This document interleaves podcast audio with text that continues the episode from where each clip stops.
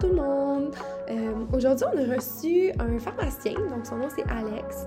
Euh, il était vraiment très intéressant. En fait, c'est un pharmacien au milieu communautaire.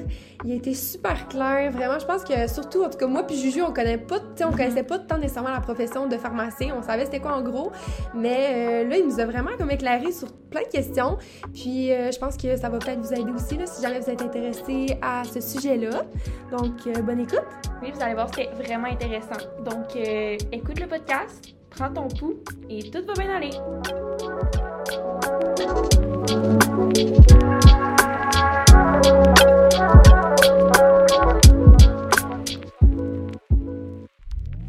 Donc, bonjour Alex. Bonjour à vous deux. Et merci d'être venu sur le podcast aujourd'hui. On est content de te recevoir. Ça me fait vraiment plaisir, vraiment. Fait que là, pour commencer, est-ce que tu voudrais un peu nous parler de toi et ton parcours? Euh, ben oui, en fait, euh, ben, je, suis pharmacien. En fait, euh, je suis gradué de l'Université Laval euh, 2016. Euh, c'est aussi l'année où j'ai démarré ma première pharmacie, donc en sortant de l'école directement. J'ai eu un parcours, tu sais, je suis pas rentré directement en pharmacie, j'ai fait un petit détour vers la chimie pour question d'admission. C'est c'est la réalité, là, plusieurs, là, de devoir faire des petits chemins avant d'arriver au but ultime. Là. Euh, fait, que, fait que voilà, 2016, euh, je suis sorti avec mon diplôme, puis euh, j'ai commencé la plus belle carrière qui existe. Euh, Est-ce que tu pourrais nous expliquer le rôle d'un pharmacien au sein du domaine de la santé? Parce que Ouais. pour certains, ça peut être nébuleux. Ben absolument. Puis en fait, le- les, les pharmaciens ont, ont pas nécessairement euh, une seule tâche. Tu sais, on a vraiment comme des tâches qui sont super variées. Puis tout dépend aussi des milieux dans lesquels on travaille. Il y, y a des pharmaciens qui travaillent en industrie, il y en a d'autres qui travaillent plus dans des compagnies pharmaceutiques.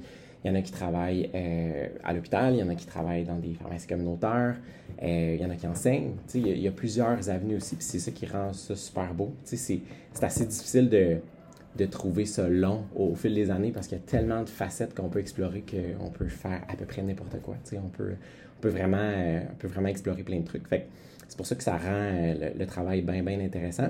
Moi, personnellement, mon travail, c'est en pharmacie communautaire. Fait que j'ai la facette euh, pharmacien euh, propriétaire.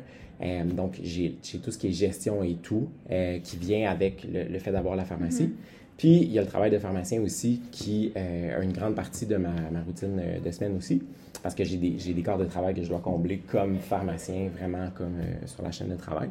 Fait le rôle du pharmacien, en fait, là, c'est de s'assurer que les ordonnances qui sont reçues euh, sont remis de façon sécuritaire aux patients qui se présentent à nous. Donc, de valider qu'on a vraiment le meilleur médicament pour le patient, pour ce qu'on veut traiter. Depuis quelques années, notre rôle évolue vraiment beaucoup aussi. On a plusieurs responsabilités qui nous sont données. On est dans la prévention aussi, on fait la vaccination. Euh, on peut initier certains traitements aussi de notre propre chef sans nécessairement avoir de diagnostic qui a été établi dans le passé. Euh, on peut le faire si un, un diagnostic a été, a été établi dans certaines conditions aussi. Fait qu'on a plusieurs, euh, plus- un- un- je dirais comme un, carré de sable qui est un peu plus grand qu'on avait auparavant. Fait que ça nous permet d'avoir euh, vraiment un peu plus d'outils pour nos, nos patients qui se présentent euh, chez nous. Donc, donc c'est ça, le pharmacien communautaire reçoit les ordonnances des, des, euh, de ses patients euh, qui viennent le, le- le consulter, mais il est aussi un peu euh, une référence de première ligne quand les gens ont des problèmes, quand les gens ont des questions. Souvent, c'est la première porte d'accès pour le système de santé. Puis nous, on les oriente un peu. On est un peu des petits guides touristiques du système de santé des fois. Puis là, tu as un peu parlé de ta routine, Ouais. ton quotidien en tant que pharmacien, ça ressemble à quoi?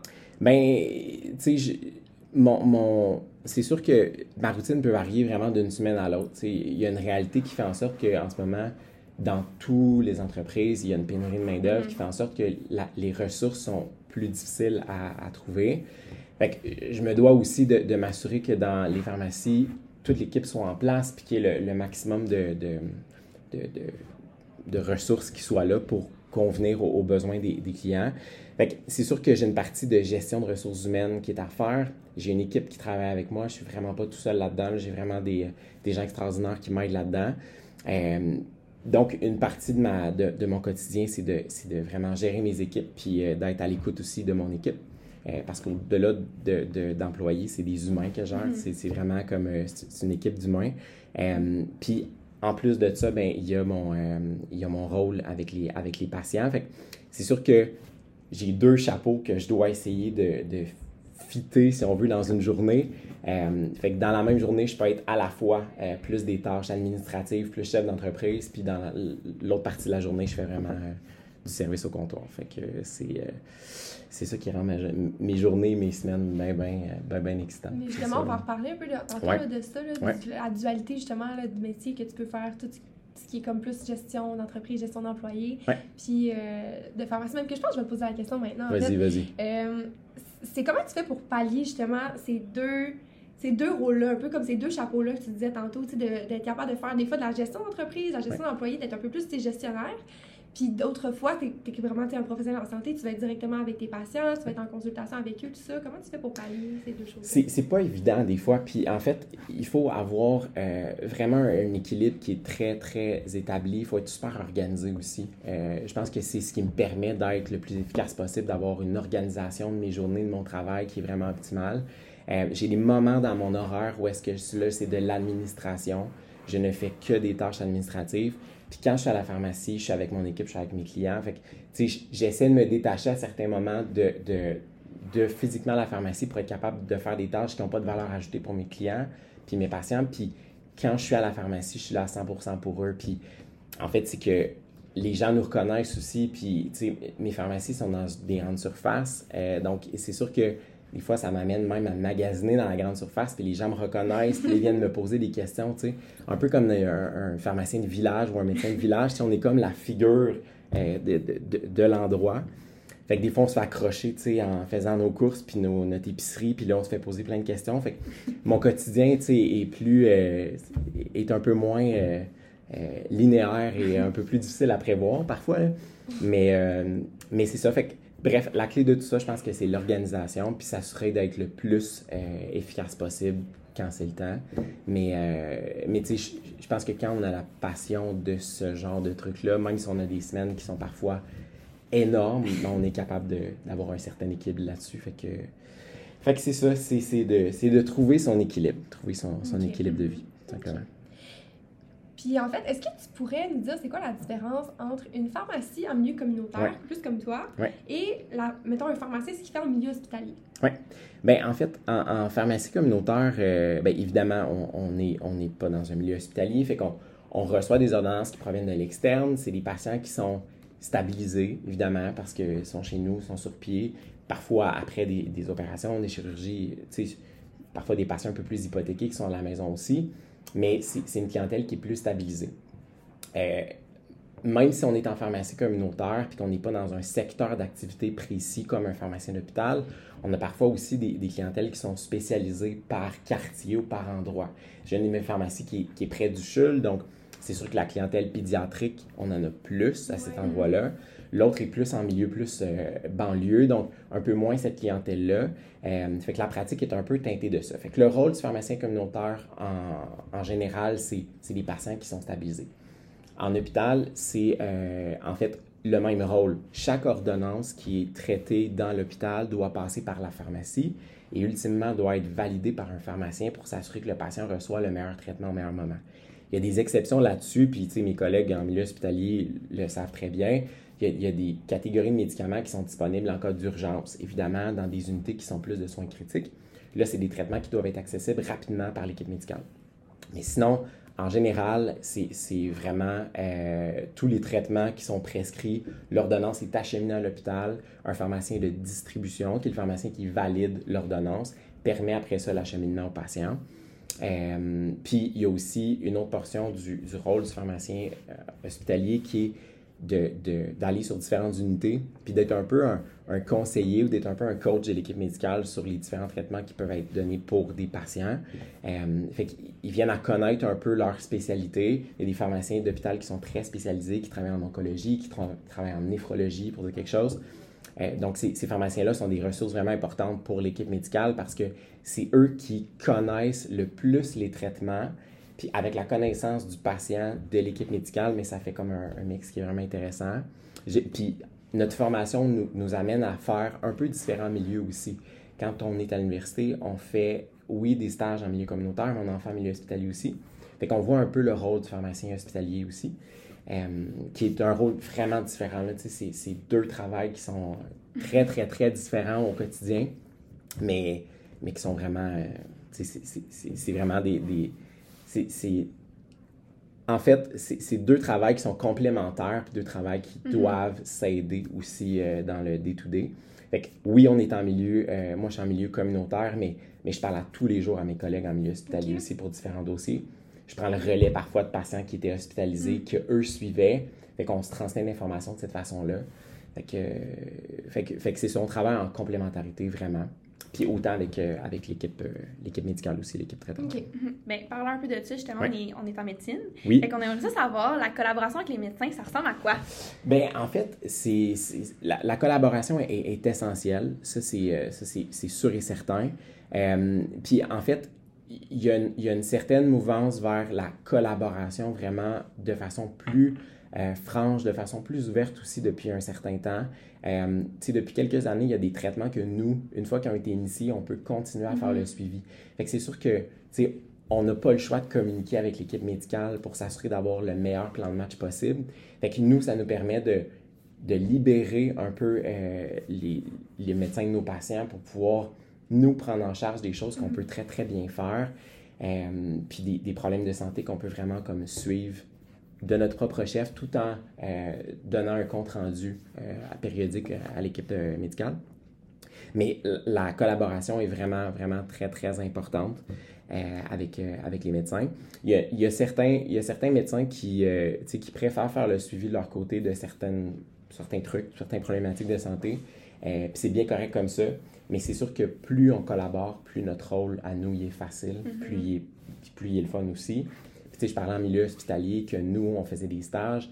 Euh, on, voit cette collaboration-là beaucoup aussi avec les, avec les résidents sur les unités. Euh, j'ai, déjà fait des, des, euh, stages qui sont, euh, par exemple, en néphro. Ben, j'avais plein de résidents de médecine interne qui étaient là avec, avec le néphrologue qui était là à ce moment-là. Mais au, au, au quotidien, euh, venait me poser des questions sur des trucs qui étaient plus précis parce que c'est des trucs très fondamentaux des fois qu'on connaît euh, sur les propriétés du médicament, comment c'est fait, comment ça marche, à quoi ça sert. Euh, pour tel patient, si tu me d'aller avec tel traitement ou tel traitement, ça, c'est des, des connaissances que nous, on a très facilement. Euh, puis mélanger à eux leurs connaissances des patients qui suivent sur l'unité, ben, ça fait un super beau travail d'équipe. là. Fait que fait qu'on le voit vraiment, vraiment, vraiment beaucoup plus en milieu hospitalier de façon très naturelle, mais en milieu communautaire, ça s'en vient. Puis c'est sûr que la collaboration est très différente en milieu urbain puis en région. En région, souvent, quand il y a une clinique médicale qui est près d'une pharmacie, euh, ben, c'est tout le temps la même équipe de médecins. Donc, euh, c'est des gens qu'on vient à, connaître personnellement, puis la collaboration devient plus naturelle, plus facile. Téléphone un peu euh, n'importe quand pour différentes questions, euh, puis ça se fait de façon très naturelle. En milieu urbain, c'est juste le fait que plus de personnes, puis on se connaît pas tous personnellement. On vient qu'à connaître un peu les médecins avec qui on collabore, mais, euh, mais c'est moins, c'est moins naturel qu'on voit en région. OK. Euh, puis en fait, ton horaire de travail, ça ressemble à quoi? Euh, en fait, euh, mon, euh, mon rôle de, propriétaire fait en sorte que ça étire mes journées un peu, mais un pharmacien standard qui, qui n'est pas propriétaire, je dis standard, mais un pharmacien qui, qui n'est pas propriétaire, qui est salarié, est amené à travailler sur des corps de travail. C'est sûr que les, pharmacies en 2023 sont ouvertes à des heures qui sont assez étendues. Mes pharmacies ouvrent le matin à 8 heures, ça finit à 21 heures le soir euh, tous les jours de la semaine, sauf le samedi, dimanche. Fait que ça fait comme beaucoup d'horaires à couvrir. Fait qu'on a une réalité qui fait en sorte qu'on a tous l'obligation, ou à peu près, de faire des, des soirs, euh, de faire des fins de semaine sur rotation. Euh, mais c'est vraiment un, un horaire qui est très atypique. Sur une semaine, je peux travailler le matin, je peux travailler le soir, je peux travailler le week-end. Euh, puis ça varie vraiment de, de semaine en semaine. Fait que c'est très. euh, c'est, c'est plus difficile d'avoir une, une routine, euh, malgré que dans certains milieux, comme j'essaie de le faire, euh, on essaie d'avoir quand même une rotation qui est assez égale de nos corps de travail, parce que évidemment, il y a une vie familiale à, à- à combler aussi, puis on a, on a aussi des, des passe-temps qu'on doit aussi euh, continuer d'exercer, si on peut garder un équilibre de vie.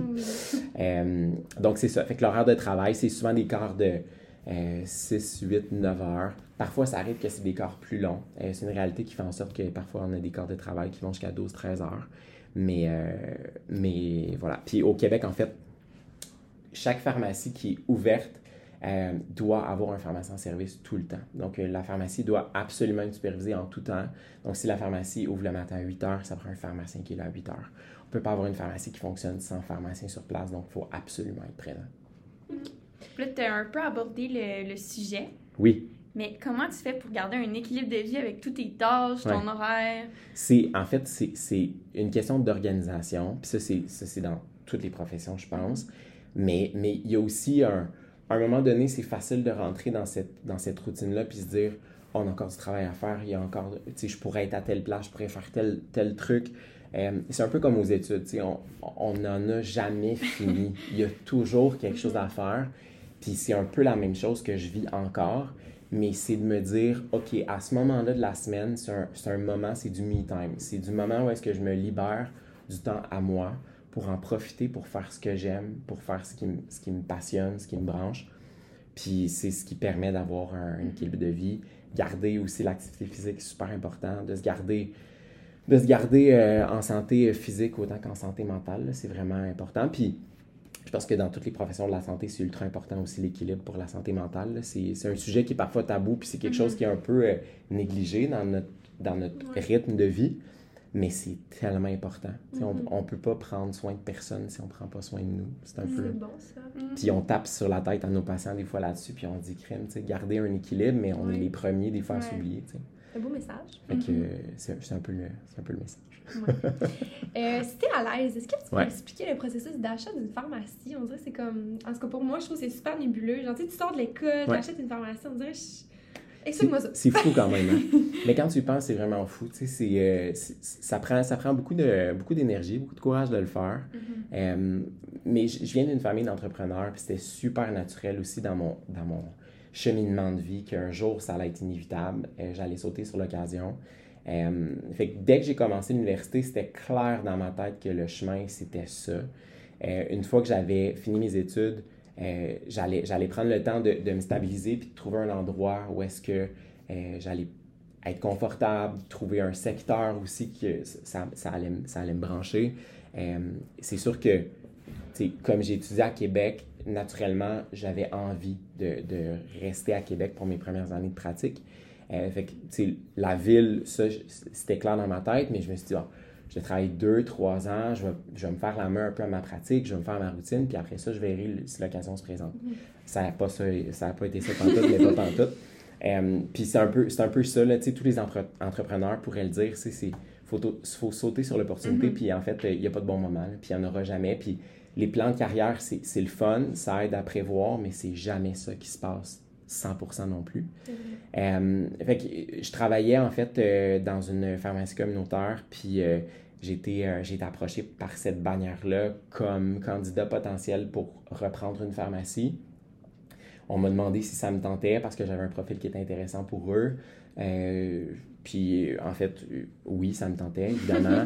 Donc, tu deviens un peu comme un candidat de, de, la, de la chaîne ou de la bannière à laquelle tu, tu décides de t'affilier. Et puis dès qu'il y a une opportunité qui se présente, ben, décroche le téléphone puis il te demande OK, ça, ça te tente-tu Souvent, ça fonctionne avec, euh, ça, ils appellent ça des pro forma, là. c'est comme des projections financières. Puis euh, des fois, il y a des projets qui sont intéressants pour ce que tu as envie de faire. Euh, des fois, peu importe le, le, le- projet, faut qu'il colle à ta personnalité puis à ce que tu as envie de faire. Une petite pharmacie, une grosse pharmacie ou peu importe. Là, il y a plusieurs caractéristiques que je recherchais.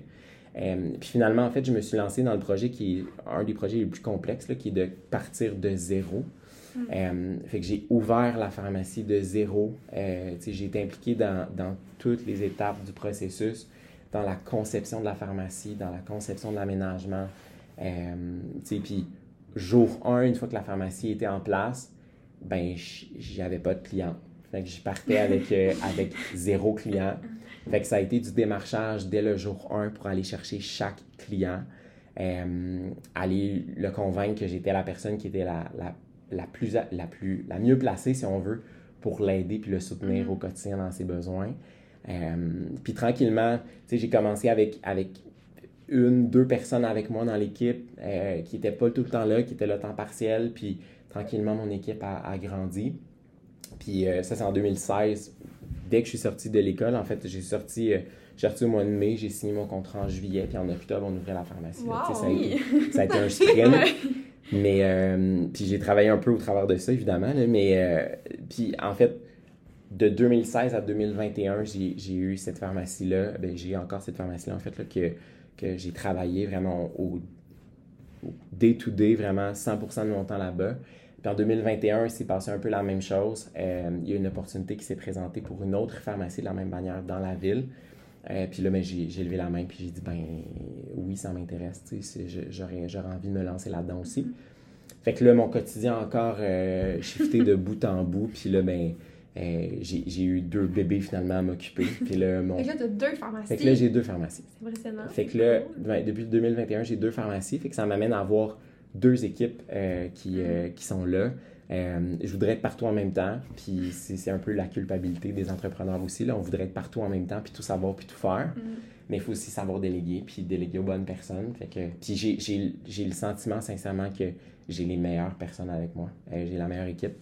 Puis euh, je, je- je les aime d'amour. Tu sais, c'est mon, c'est mon, équipe, c'est c'est- c'est ce qui est le plus précieux dans, dans, dans, dans tout mon cheminement, puis dans tout mon parcours. Euh, parce que, tu sais, si on n'a pas une équipe solide, si on n'a pas une équipe qui est passionnée, qui est avec nous, ben les patients, on ne peut pas les servir du mieux Mhm. qu'on peut. Fait que ça prend absolument une équipe qui est engagée, puis euh, ça, je, je pense sincèrement l'avoir avec moi. Fait que, fait que c'est ça. Fait que deux, deux pharmacies, c'est c'est un autre challenge.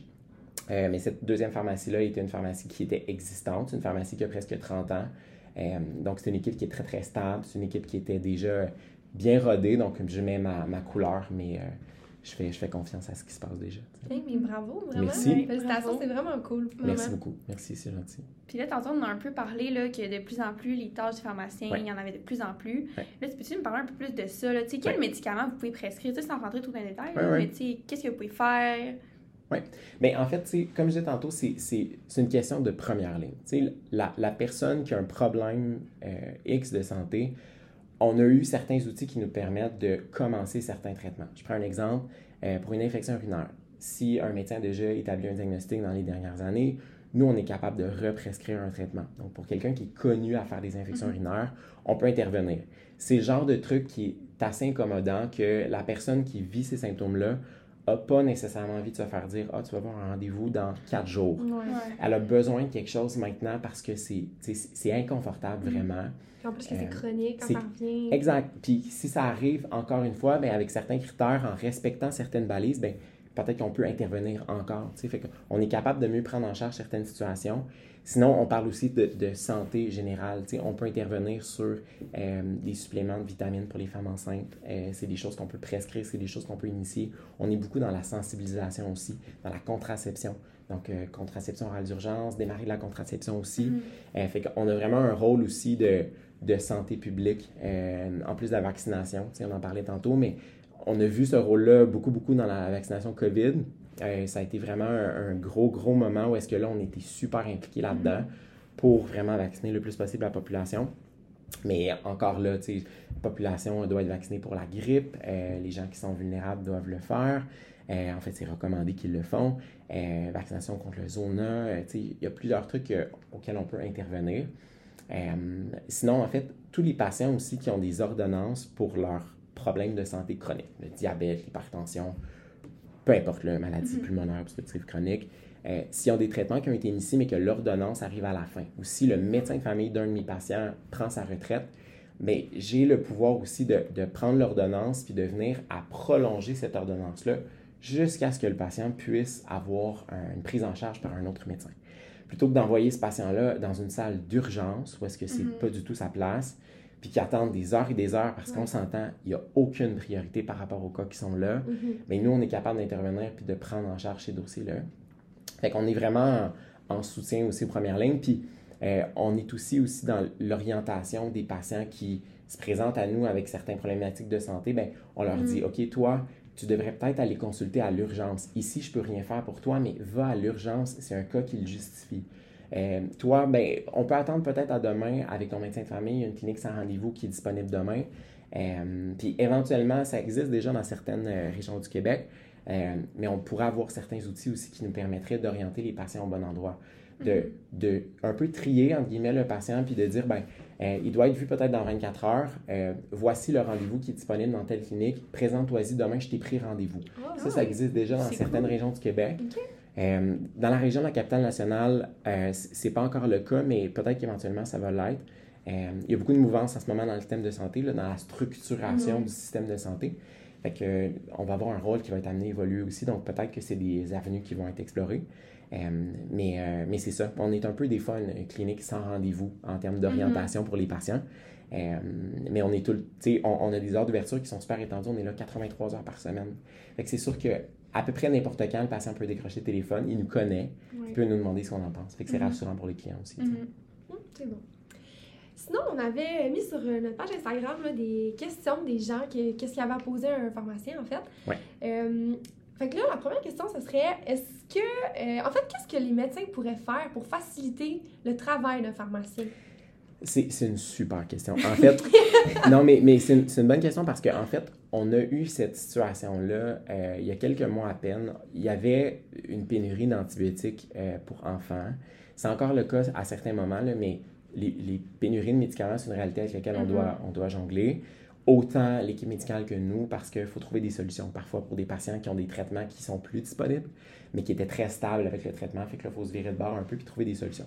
Euh, avec les antibiotiques pour enfants, ce qu'on s'est, ce qu'on s'est retrouvé, c'est que à peu près toutes les options, euh, première, deuxième, troisième ligne, étaient tous en rupture de stock ou parfois disponibles en et neuf dans certaines régions du Québec.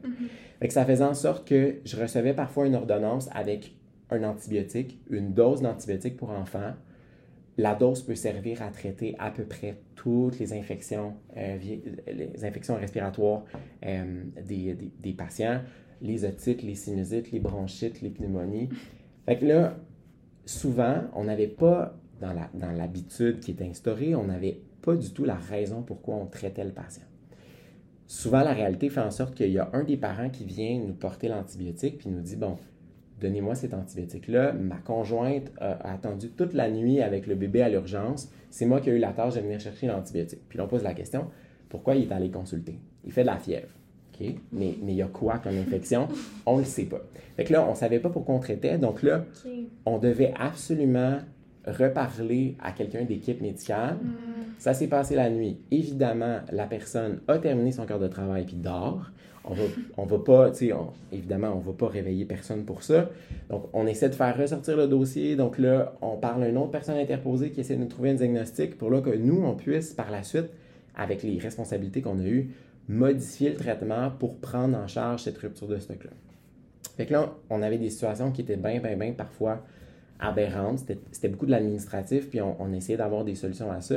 Puis une solution toute simple, en fait, qui a été, euh, qui a été proposée. Je pense que c'est en collaboration avec le, le Collège des médecins et l'Ordre des pharmaciens.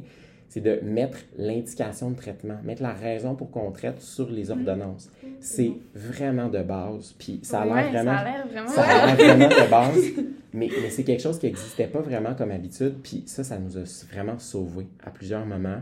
Euh, fait que ça, c'est le genre de- d'habitude qui peut être pris par, euh, par les, les équipes pour faciliter la vie de tout le monde. Puis c'est super facile parce que, c'est des, c'est des informations qui sont connues, évidemment, puis que nous, une fois que c'est référencé dans le dossier, on peut retourner dans le dossier deux ans avant, puis d'aller voir c'était quoi la chronologie des traitements, qu'est-ce qui s'était passé, qu'est-ce qu'on traitait. Le dossier est vraiment plus complet Mhm, comme ça. Fait que c'est le genre d'affaire qui est euh, vraiment de base. Mais sinon, en fait, il faut, faut prendre conscience que souvent, euh, ce que j'entends de certains médecins, c'est qu'ils ont l'impression parfois que le, le pharmacien est là pour un peu faire la police des médicaments, là, de taper sur les doigts, puis se- de dire Ah, ce, ce dosage-là, il était peut-être pas bon, ou peut-être que vous êtes tombé sur tel truc. Mais c'est tellement pas ça qu'on veut. Ouais. tu sais. Souvent, c'est juste pour clarifier un peu ce qu'on Mhm. voit comme ordonnance. Puis, puis bien souvent, en fait, on, on est comme on est comme dans des, dans des objectifs de traitement qui sont, qui sont très, très valables. Puis nous, ce qu'on veut juste faire, c'est essayer de comprendre pourquoi vous êtes allé vers ça. Parce que on connaît les traitements, vous connaissez le patient. Mhm. Ensemble, on peut vraiment faire une bonne Mhm. décision. Fait que c'est un peu ça que c'est un peu ça le message que j'essaie de, de véhiculer aussi. On n'est vraiment pas là pour taper sur les doigts à Ouais. personne. On est, on est vraiment là pour s'aider Ouais. au bénéfice du patient, finalement. OK. Puis là, une autre question qu'on a eue d'un auditeur. Là. Oui. En tant que pharmacien, comment on peut réagir à la pression de l'industrie pharmaceutique? En fait, euh, ben, en- il y, a- il y a une caractéristique qui est super importante, qui est l'indépendance professionnelle que nous aussi, on doit, on doit garder. Fait que chaque décision doit absolument être euh, au bénéfice de, de nos patients. Euh, puis en fait, au, au Québec, on a quelque chose qui est super précieux puis qui est en lien avec ça, qui est le droit de propriété. Au Québec, un pharmacien est la seule personne autorisée à détenir une pharmacie. C'est impossible pour une corporation ou une entreprise de détenir une pharmacie au Québec, c'est illégal. Puis la raison derrière ça, c'est que les décisions doivent être prises au bénéfice des patients. Donc, toutes les décisions commerciales, on parlait de rupture de stock, tout ce qui est décision qui m'amène à avoir quelque chose de transactionnel avec une compagnie, une entente d'approvisionnement pour m'assurer d'avoir le maximum de stock possible pour un, un médicament donné, pour m'assurer que mes patients soient le plus stable possible. Tout ça, ces décisions-là doivent être prises vraiment au bénéfice des patients. Puis dans notre cas de déontologie, c'est très clair, on ne doit pas donner davantage ou quoi que ce soit euh, à certaines compagnies aux dépens de notre Mhm. client. Donc, c'est sûr que le patient a toujours, toujours, toujours euh, la priorité sur nos décisions. Euh, fait que ce qui est important, en fait, comme pharmacien, c'est de s'assurer que toutes les décisions soient basées sur l'indépendance professionnelle. Ce, qui est, sais, ce, qui- ce qui, fait vraiment du sens quand on y pense, mais, mais c'est vraiment une priorité. Fait que, à savoir si l'industrie pharmaceutique peut nous amener des pressions. On ne sent pas nécessairement de pression. Parfois, il y, a des, il y a des trucs qui sont développés qu'on n'a pas le choix de mettre de l'avant notre esprit critique puis nous dire, OK, est-ce que ce programme-là, est-ce que cette façon de faire-là euh, correspond à quelque chose qui, qui comme, comme professionnel, qui, qui, qui est une décision qui est raisonnable pour le patient, ou c'est quelque chose qui est un peu un terrain glissant, puis là, ça peut devenir un petit peu difficile à justifier. Euh, fait qu'on a un gros, euh, un gros esprit critique à garder aussi euh, au-delà de tout ça. J'ai une petite question. Vas-y. Euh, tu sais, avec tous euh, les changements, tout ce qui ben, la recherche et les nouveaux traitements, comment Ouais. tu fais pour rester à jour Ouais. puis savoir tout ce qui est vraiment le mieux pour ton patient? C'est, euh, ben, en fait, on, on vit euh, avec le fait que depuis plusieurs années, en fait, il y a, il y a tellement de traitements qui sont arrivés, Mhm. euh, différentes catégories de médicaments, puis il y a des trucs qui sont spécialisés, évidemment qu'on est moins, euh, on, on touche moins dans notre quotidien. Donc, si par exemple, il y a des nouveautés dans un secteur d'activité que moi, je suis moins euh, confronté au quotidien, il y a des éléments là-dedans que peut-être que je vais moins maîtriser par cœur, que je vais avoir besoin de me documenter avant de prendre une décision.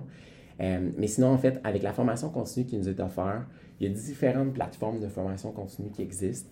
Euh, ça nous permet de se garder le plus à jour aussi. Il faut être curieux, il faut avoir vraiment cette capacité-là de vouloir se tenir à jour tout le temps.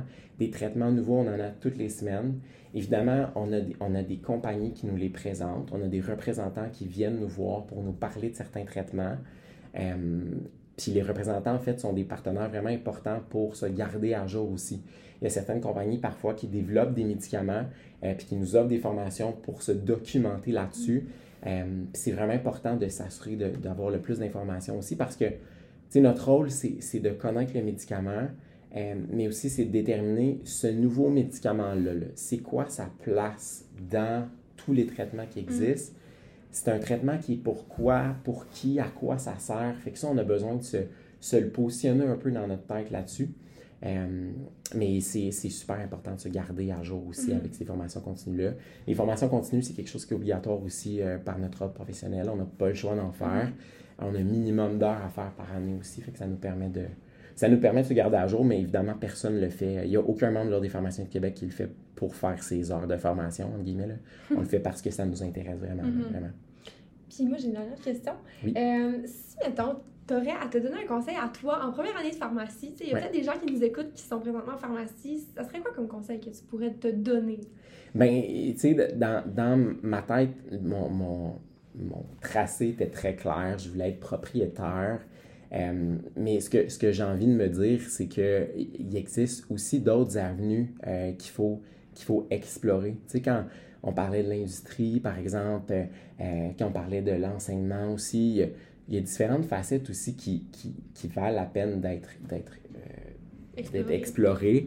Fait que c'est c'est sûr et certain que de garder ses horizons ouverts en tant que professionnel, c'est vraiment important aussi parce que chaque expérience de vie qu'on qu'on amène dans notre carrière, ça nous permet d'avoir aussi des contacts sur certains trucs. Ça nous permet d'avoir aussi des personnes références qu'on a côtoyées dans d'autres milieux qui peuvent être des, des, ressources vraiment importantes pour certains dossiers dans lesquels on, on évolue dans notre quotidien.